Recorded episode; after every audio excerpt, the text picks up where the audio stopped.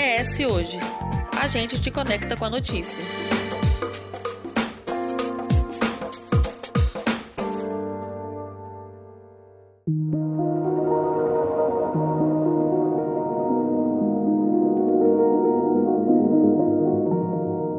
Todos nós somos seres sociais e, portanto, aprendemos muito com as nossas relações afetivas, de amizade, de trabalho.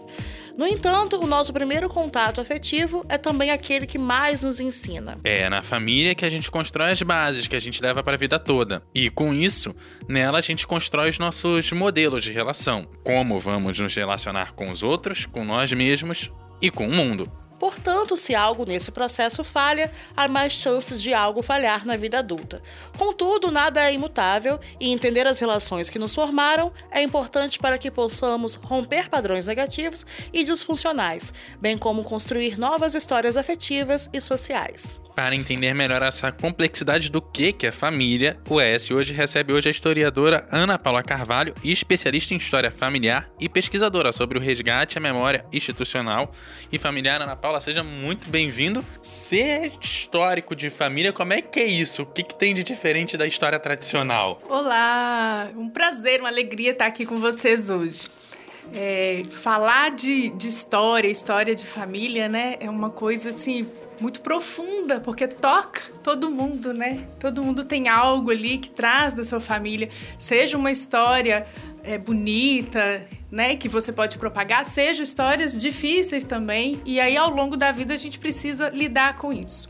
Eu sou formada em história, eu, eu lecionei muitos anos, né, para criança, mas eu sempre percebi em cada uma delas ali uma necessidade de conhecer primeiro a própria história.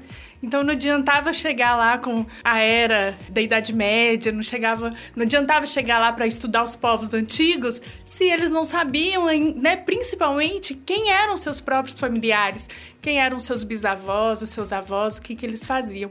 E a partir dessa necessidade, eu fui me especializando nas histórias de família. E para que, que eu vou saber quem é Pedro Álvares Cabral se eu não sei quem é o meu avô, né? Justamente, né? eu só encontro eu o meu lugar no mundo quando eu sei de onde eu vim né? Onde eu sei por onde os meus familiares passaram. E aí sim, sabendo da minha história, eu olho para a história das outras pessoas e para a história do mundo com mais sabedoria, com mais amor. Então, falando em família, é tem essa carga afetiva, que é muito além dessa parte sanguínea, né?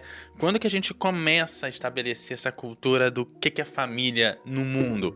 Essa semana, né, tava lá com a minha menina explicando para ela isso, que na pré-história, quando um, um dos, dos homens ali, né, ou, ou ficavam doentes, ou morriam, ou quebravam a perna, ele simplesmente ficava, né, à beira lá da... para morrer, para perecer mesmo, porque ele Se era... ele atrapalhava o grupo... É, ele era, ficava lá. E ainda não havia, né, essa questão de enterrar, de, né, de fazer isso. Mas vamos pensar... É, se a gente se a gente for pensar que a nossa vida começa antes do nosso nascimento, já existe algo que nos traz para nossa família antes mesmo desse nascer, né? Por isso que muitas crianças, inclusive as adotivas, né, elas têm essa necessidade de saber a própria história, né? Às vezes está numa família ótima, está feliz, se sente pertencente, mas existe ainda um desejo de se reconhecer. É como se faltasse uma lacuna a ser preenchida ali pela, pela própria história dela mesma. É. E aí, é talvez na infância que você já começa a direcionar isso, né? Quem é meu pai, quem é minha mãe, quem é a mãe do meu pai, quem é o pai da minha mãe e já começa a trazer esses elementos. E isso vai ficando mais forte, né, na adolescência, na vida adulta, porque aí a gente segue dois caminhos. Ou a gente rejeita totalmente e vai fazer isso tudo ao contrário do que a história traz, ou a gente abraça aquilo de, de uma maneira tão grande que a gente repete tudo sem permissão de fazer diferente. E às vezes, por mais que a gente rejeite, a gente acaba repetindo. Não, a gente rejeita justamente para repetir. Né? para falar, nossa, eu tô fazendo igual a minha Exatamente mãe, tô fazendo igual, igual ao meu pai. critico. Tudo que eu critiquei, agora eu tô vivendo e tô experienciando isso, né? É na família, né, justamente pela questão do afeto, que a gente vai construir a forma que a gente vai se relacionar com as outras pessoas quando a gente cresce. O que a gente entende como modelo de, de relacionamento, né? Seja positivo ou negativo, a gente acaba perpetuando isso de alguma forma. O que a gente espera socialmente efetivamente, é um acolhimento dessa família. Só que, em muitos casos, a gente vê que não é isso que acontece. acontece, né?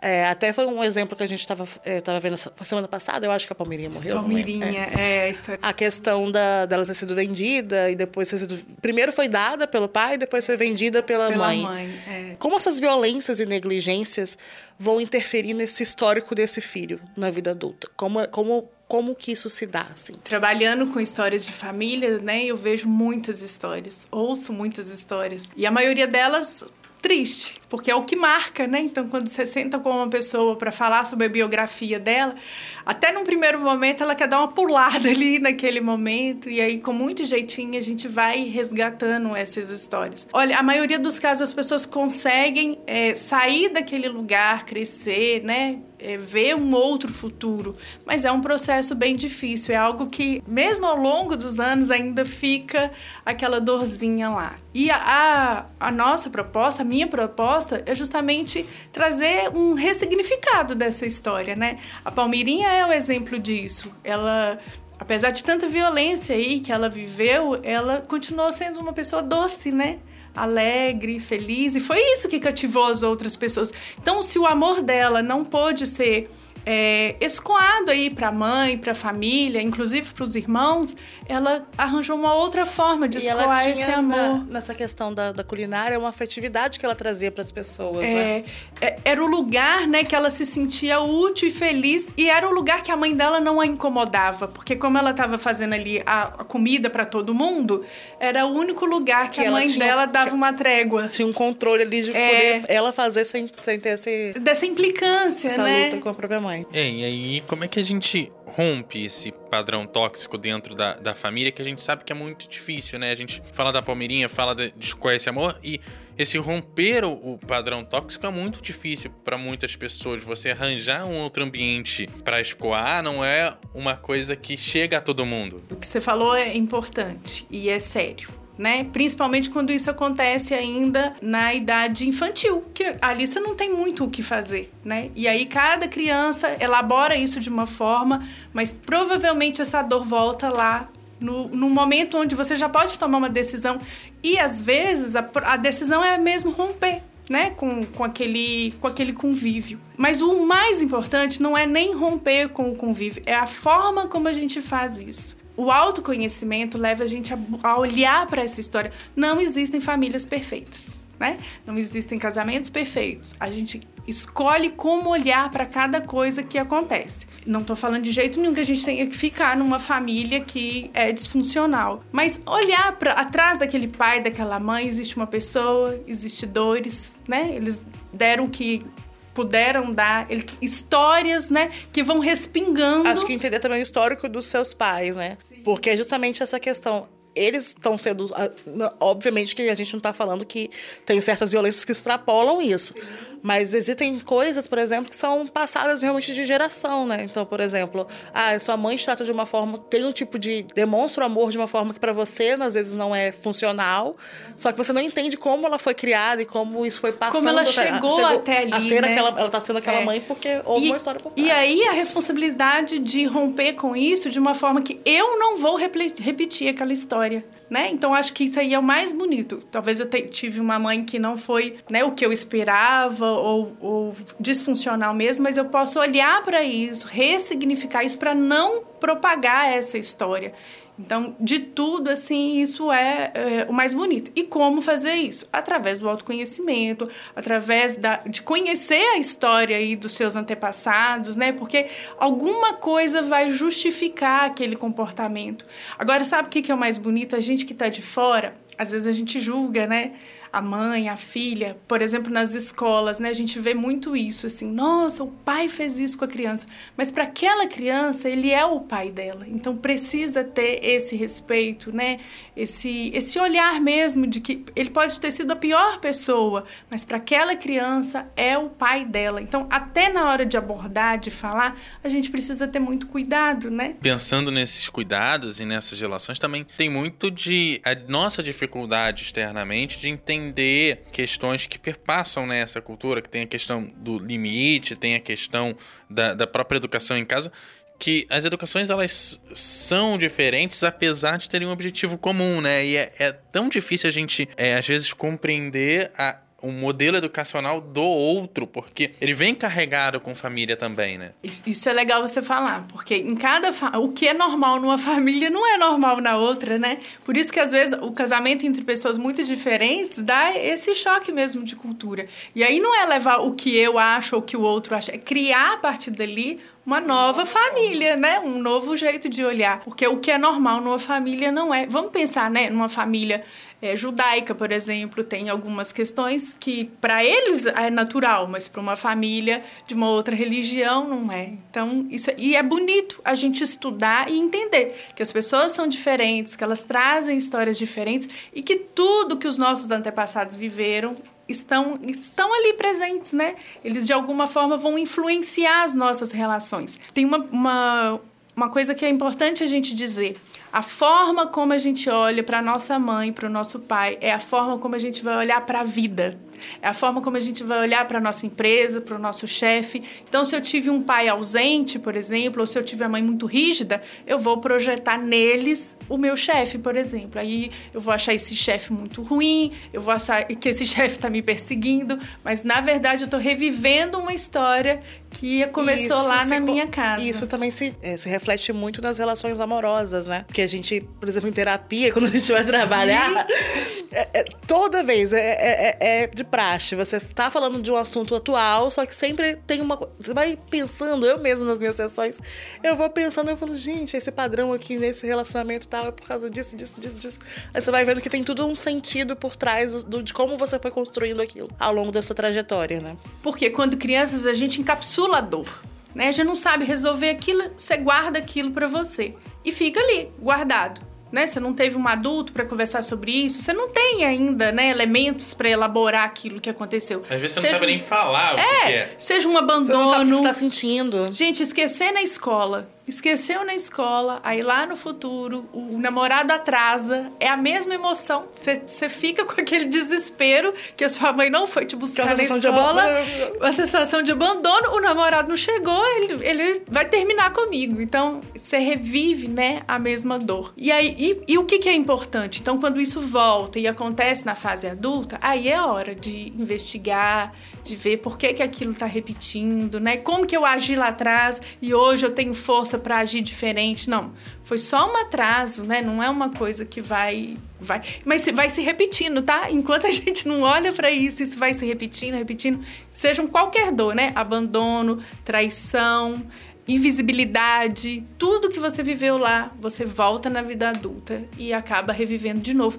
E às vezes coisas que passam de gerações né? Então, às vezes, a avó sofreu uma traição, a mãe sofreu uma traição e eu inconscientemente acabo me envolvendo com pessoas que vão me fazer é, o mesmo pra, padrão, repetir o mesmo eu padrão. Eu estava até assistindo um podcast com uma psicóloga falando sobre filhos né, de, de lares com pais narcisistas, por exemplo. Ela falando que sempre você vai buscar um parceiro ou parceira numa relação de codependência. Porque é a forma que você aprendeu a, a se relacionar. Porque você sempre era invisibilizado por aquele pai e aquela mãe tá na frente, que você aceita ser codependente. É o normal, né? É o, normal. é o mais comum.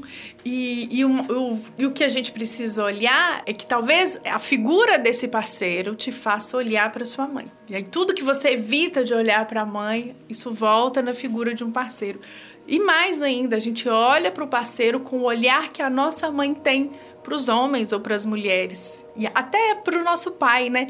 É, muitas pessoas falam, eu descobri meu pai, eu já estava numa idade maior, porque eu olhava para ele com o olhar da minha mãe. O que minha mãe criticava nele, eu concordava você e achava. Que você via com, com os olhos dos outros, com né? Com os olhos dos outros. Não e aí, quando a gente chega nesse lugar de maturidade, de olhar para a própria história, aí é, abre-se né, uma porta muito grande, assim, para E tem essa questão da, da mãe, né, que ela acaba sendo, na maioria das vezes, seja pelo padrão familiar tradicional, né, pai, mãe, duas, três crianças ali, que a mãe fica em casa e cuida desse, desse modelo tradicional, que eu acho até que já se perdeu e não existe mais há muito tempo, e se é que existiu em algum momento, mas que também perpassa que normalmente quem cuida do, dos filhos num caso ou de separação ou é a mãe. Então a gente é difícil a gente ver é, até no casamento pai tomando uma atitude mais próxima dos filhos e quando é, na ausência da mãe é muito mais quando ele cuida porque ou a mãe faleceu do que por uma separação, né? Então a gente acaba vendo essa mãe sendo o, o principal é, elemento É, o de união familiar, né? É ela que segura. E no momento em que você tem uma mãe solteira que trabalha fora, é essa figura tem importância se ela muitas vezes é o pai ausente, entre aspas, porque ela tá sempre fora de casa, né? E o amor interrompido pela mãe é o mais forte que a gente tem e, e leva para a vida inteira, né? E esse amor interrompido, ele vai, ele acontece de duas formas.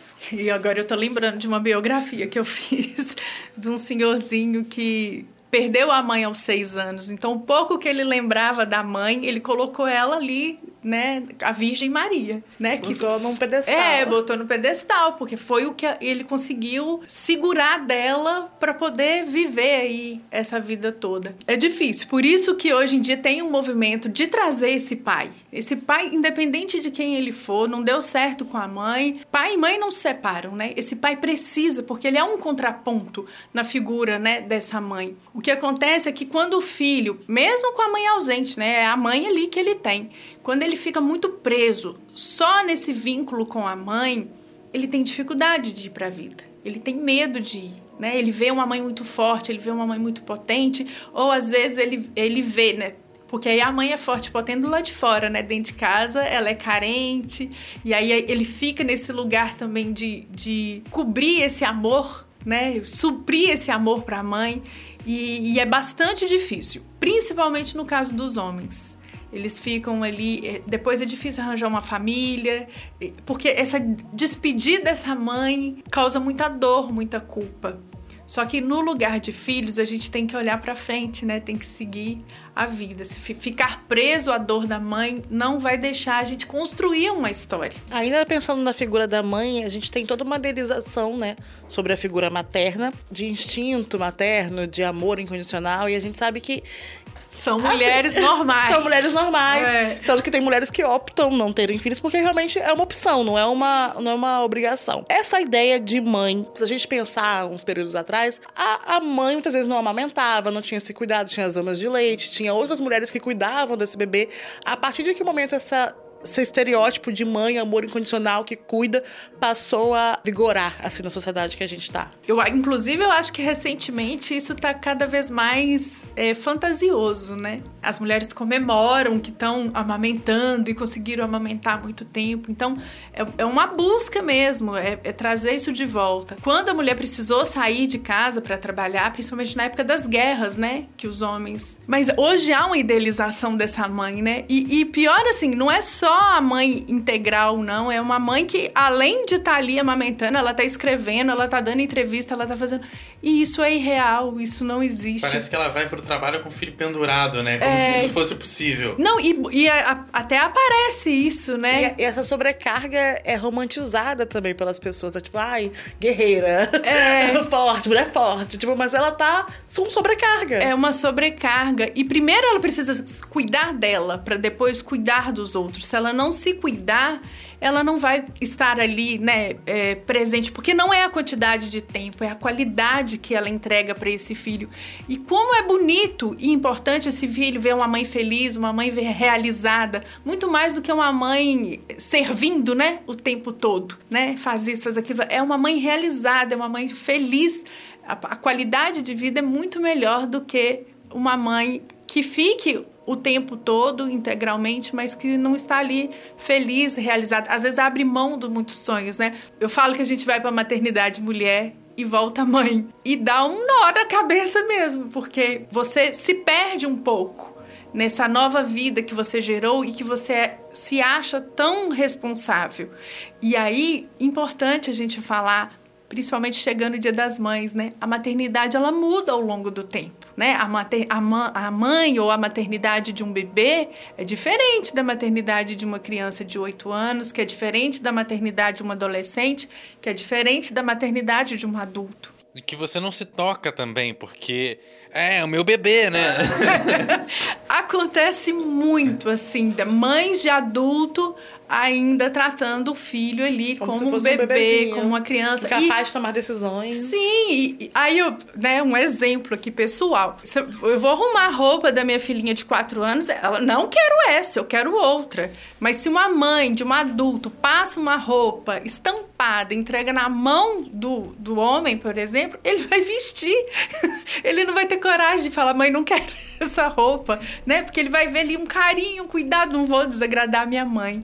Então, olha como que é importante a maternidade mudar com a pessoa. E falando, né, das histórias de família, por que que é importante a gente olhar para as nossas histórias de família? Há uns três anos atrás, eu passei por um momento muito difícil na minha vida, que foram quando eu perdi três filhos não nascidos, né? Passei por três abortos não espontâneos. E foi um momento, assim, de mergulho mesmo. Na minha família nunca ninguém tinha falado nada sobre isso, sobre perder filhos, sobre passar pelo aborto. E um dia, sentada com a minha avó, ela me contou que ela tinha perdido três bebês.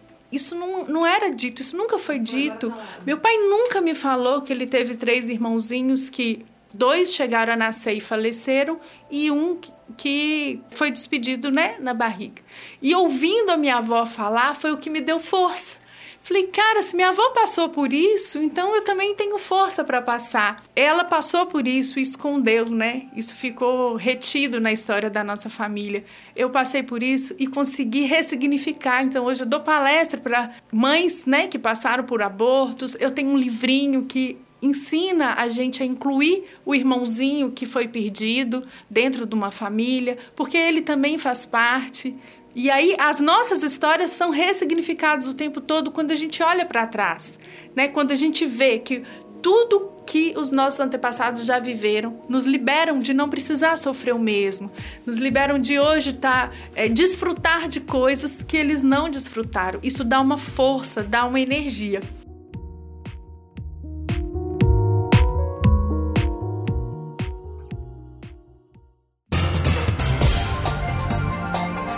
Hoje, a gente te conecta com a notícia.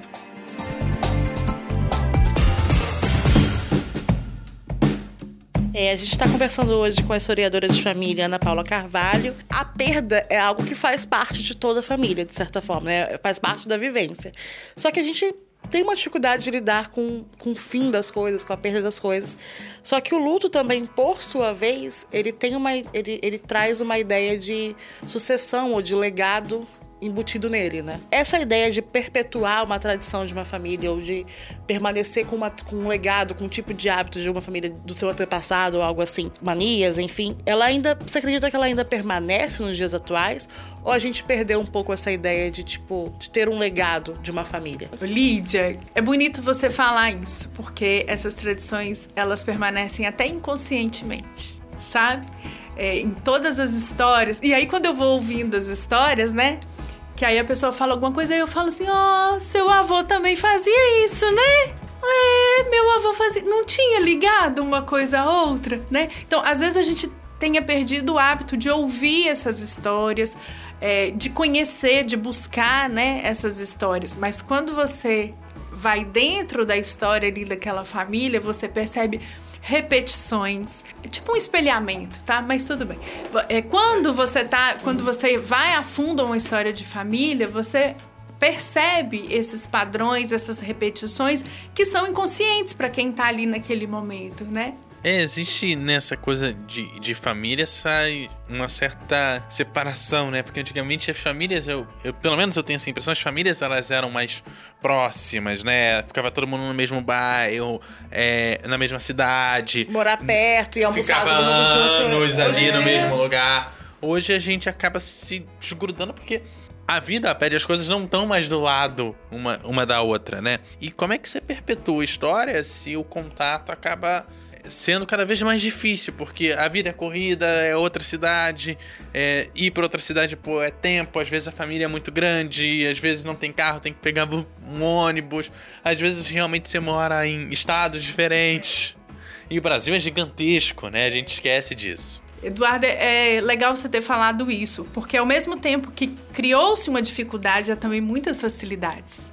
Né? Hoje em dia, por exemplo, é muito mais fácil a gente pesquisar a nossa história entrando nos sites portugueses, por exemplo, dos museus, dos cartórios de lá. Então, isso também é, é fácil. Hoje em dia, a gente tem mais facilidade de registro das imagens, por exemplo. O que precisa é de um olhar. Eu, por exemplo, né, faço minha pequena parte como historiadora. Toda vez que eu vou visitar um bebê recém-nascido, eu dou um álbum de família para a mamãe ir lá preencher e ir registrando aquela história desde ele bem pequenininho. Uma coisa que eu fiz quando eu engravidei foi entregar para minha mãe, minha sogra, minha avó livros para elas registrarem a história delas, para eu dar de presente para esse bebê que vai nascer.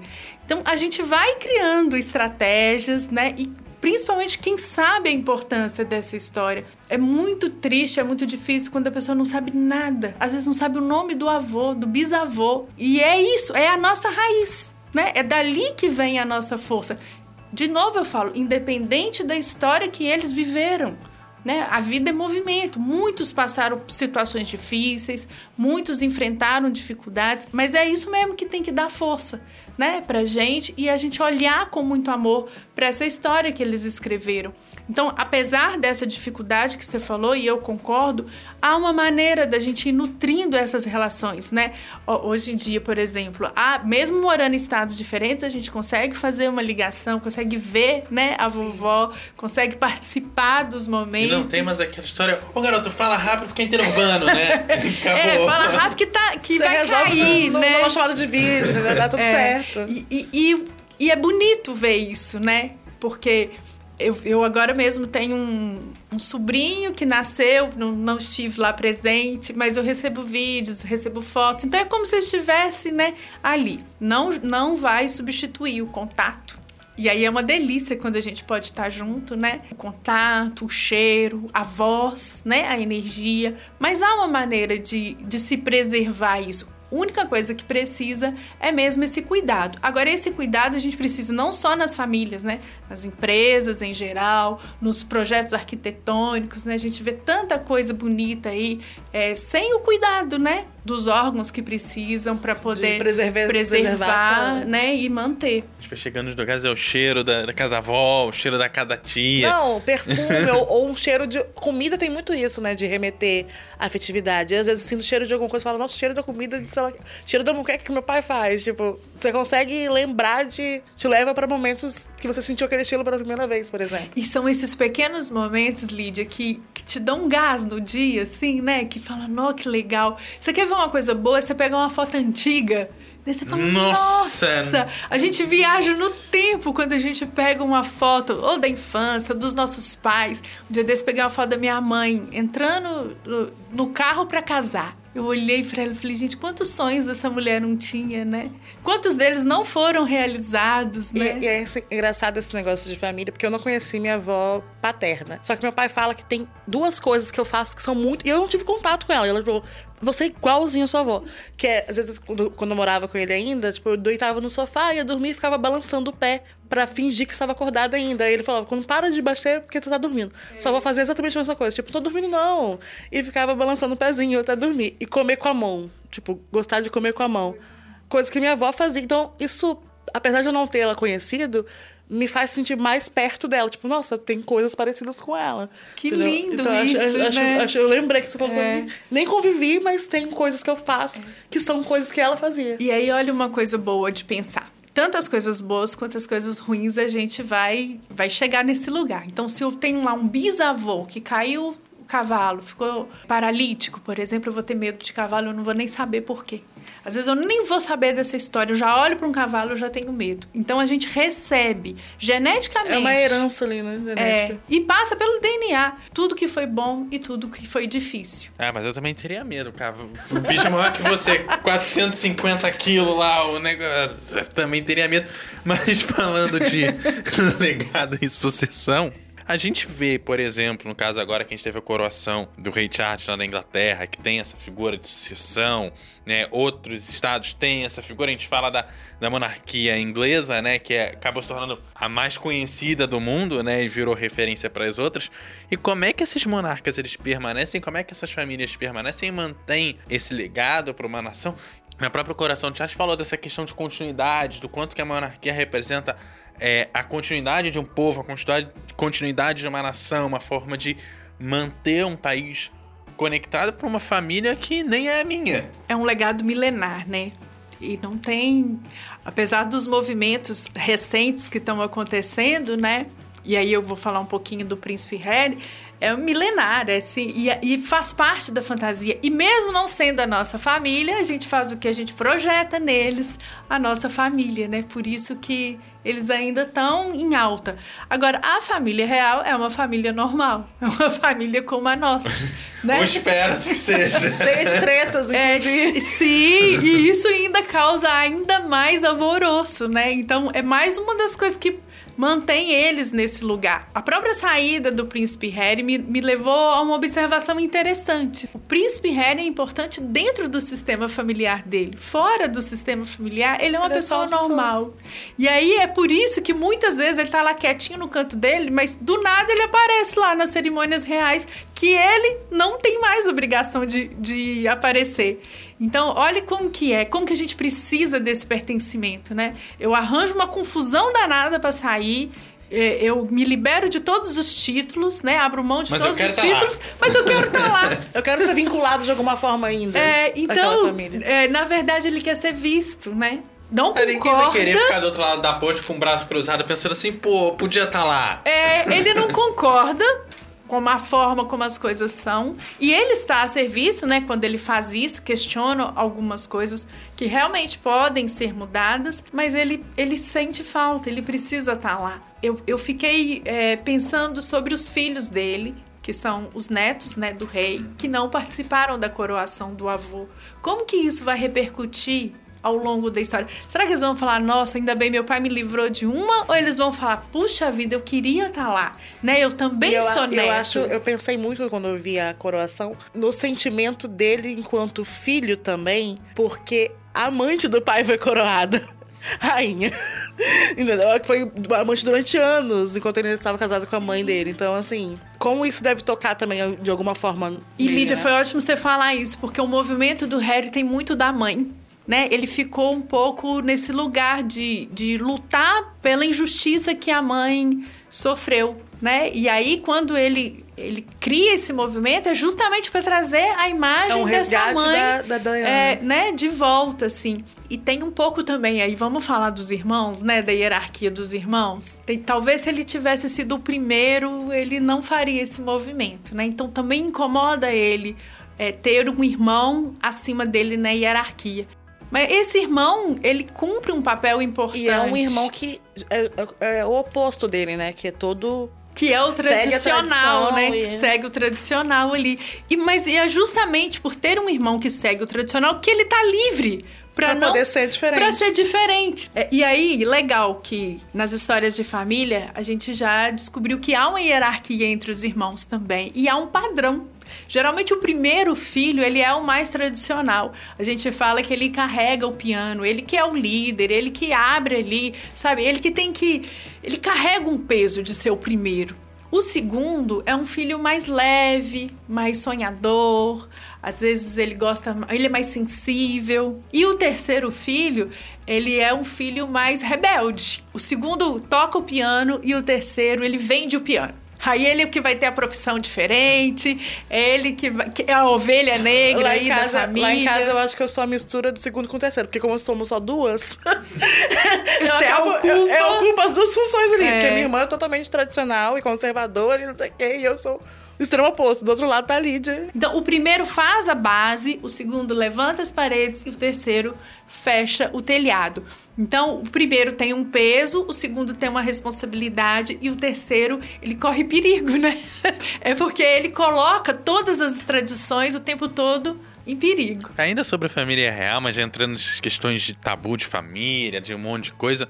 E a família real, ela tem uma característica que a gente, né, enquanto pessoas normais, a gente vai lá. Antigamente tinha, que eu sinto uma falta de hoje não ter mais por conta de tecnologia, que é aquele álbum com fotografia impressa, que você Eu vai rodando a também. folha. Eu tenho. Gente, Eu tenho lá em casa ainda, eu tenho, eu tenho lá em casa ainda também uns É, a antigos. gente tem os nossos antigos, mas que Mas é não é um hábito atual. nova, né? Não É. tem Hoje, mais hoje isso. a criança nova tá tudo no drive, da, da- É, tá- no Instagram, sei no lá, tablet. tá. E a família real tem uma característica de que é uma família que esse álbum é feito pela lente dos outros, né? Porque tem um paparazzi, tem o um jornal. Como é que é você às vezes na nossa família, quando a gente não tem esse hábito de registrar, você acaba olhando a sua família pela lente do outro. É, e hoje, é, hoje é assim, né? eu fico imaginando, e eu adoro esses bastidores, né? Que lá dentro da família real, é, não é nada disso que a gente vê aqui fora. Porque cria-se uma novela, cria-se as discórdias. Ali é, é a vida real acontecendo. Lógico que com as proporções, né? Porque eles praticamente nunca estão sozinhos, sempre estão cheios de assessores, cheio de muita gente. Mas é, é uma vida, né? Pro príncipe Harry e pro príncipe William, a princesa Diana era só a mãe. Isso é bonito da gente pensar. É, então você pode olhar, é importante você tirar esse olhar, né? Do que é, o que é realmente o meu pai e quem era aquele meu pai para a sociedade para as outras pessoas, né? Como as outras pessoas o viam e como eu o via. Isso é muito importante. É, eu lembro do meu pai, por exemplo. Meu pai sempre foi uma, um homem muito alegre, muito divertido, assim. E todo mundo gostava muito de estar perto dele. Mas eu olhava para ele com preocupação. Não era o olhar das outras pessoas. E aí o que, que eu faço? Quando eu saio do meu lugar, eu perco esse pai que é divertido para todo mundo e fico num lugar que eu preciso cuidar dele, eu preciso estar atenta a ele. Então é isso, é você construir o seu olhar para sua família. Quantas vezes ao fazer as biografias a gente não percebe isso, né? Alguém tem uma ideia formada, não, na minha família, por exemplo, né, ninguém casou grávida. E aí você vai lá, busca as fotos, as fotografias, os documentos, aí você vai fazer um cálculo. Não, peraí, né? Não é bem assim, não. Teve, teve alguma coisa que. Oh! Então a gente acredita, né, naquilo que foi dito. E tá tudo bem, não tem certo nem errado numa história de família. Essa semana mesmo conversei com uma pessoa, a minha história é muito difícil. Aí eu falei, gente, a sua história é linda.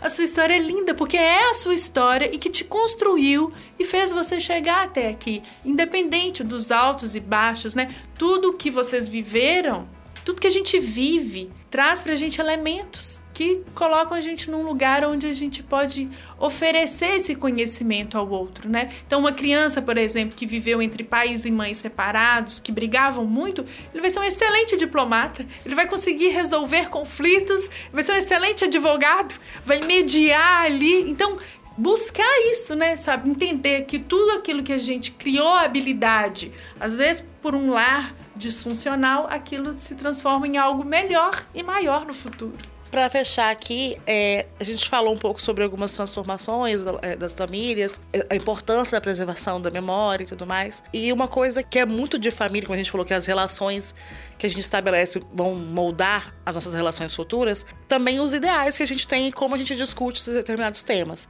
E tem muitos assuntos que ainda são é, tabus, né, dentro da família.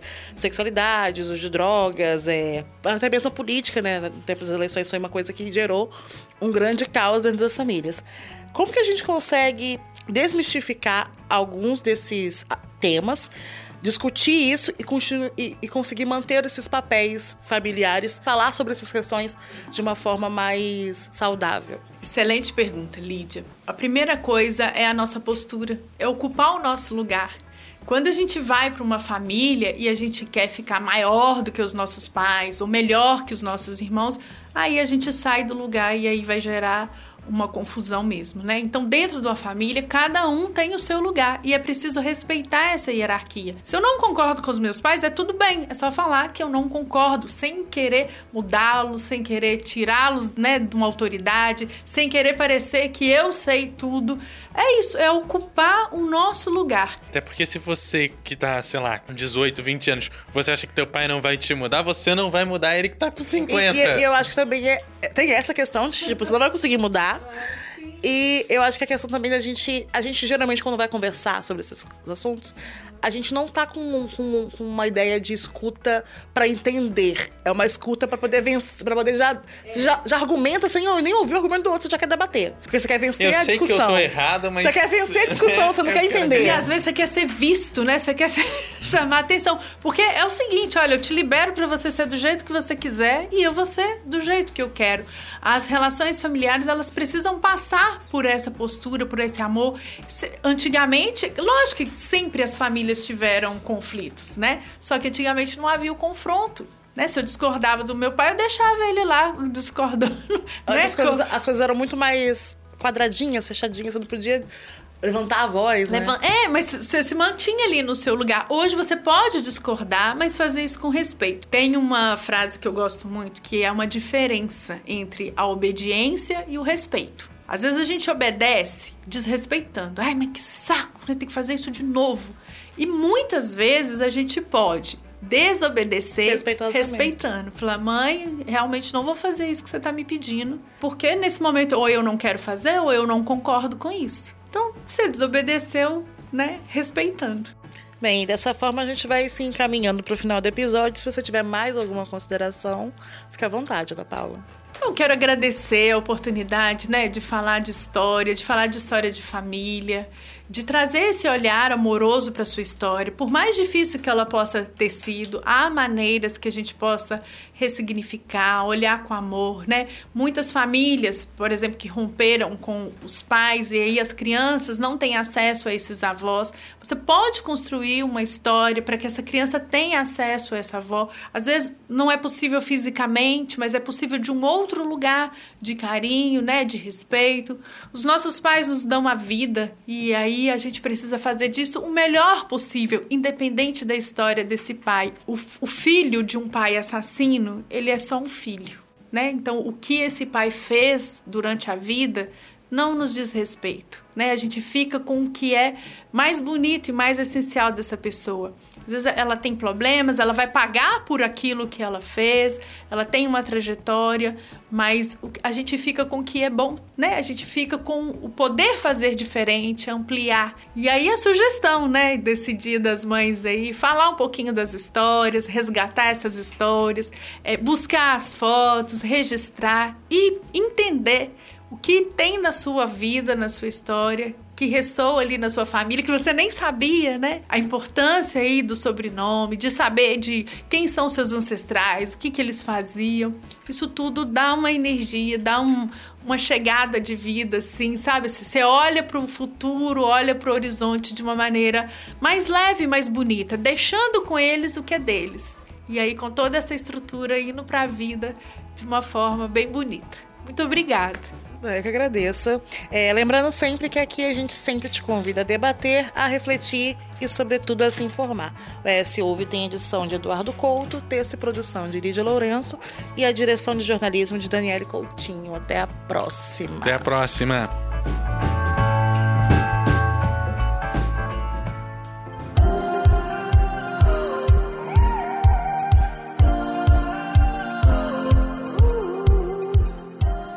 Deixe seus comentários no eshoje.com.br. É lá que você se mantém informado toda semana. E nos siga nas redes sociais com o arroba ESHoje e no nosso canal do YouTube.